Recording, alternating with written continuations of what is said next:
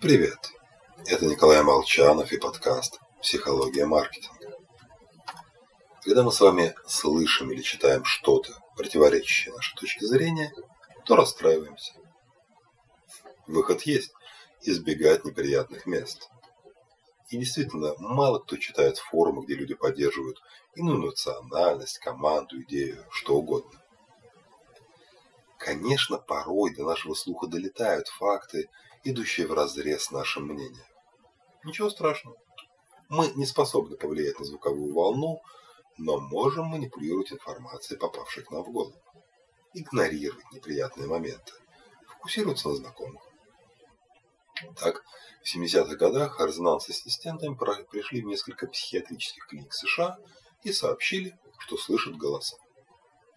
В остальном отвечали на вопросы предельно честно. Но никто не заподозрил в них симулянтов. Практически все получили диагноз шизофрения и были госпитализированы. К исследованию есть ряд вопросов, но все же любой уважающий себя классический психотерапевт с легкостью найдет в нашем детстве травмирующие ситуации, повлиявшие на формирование нашего характера. Во что мы верим, то мы и видим. На этой простенькой идее люди мутят марафоны желаний и зарабатывают миллионы. Ну, авторы курсов зарабатывают. Более того, мы даже можем считать, что достигли желаемого. Мысли способны менять и физическую реальность, ту ее часть, что связана с нашими собственными ощущениями. По сути, эффект плацебо. Частный вариант ошибки после этого значит по причине этого. Просто термин плацебо затертый и не моден.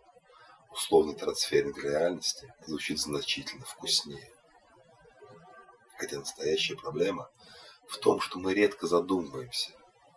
Другие люди смотрят на ту же информацию, что и мы, но видят абсолютно другое. С вами был Николай Молчанов и подкаст «Психология маркетинга».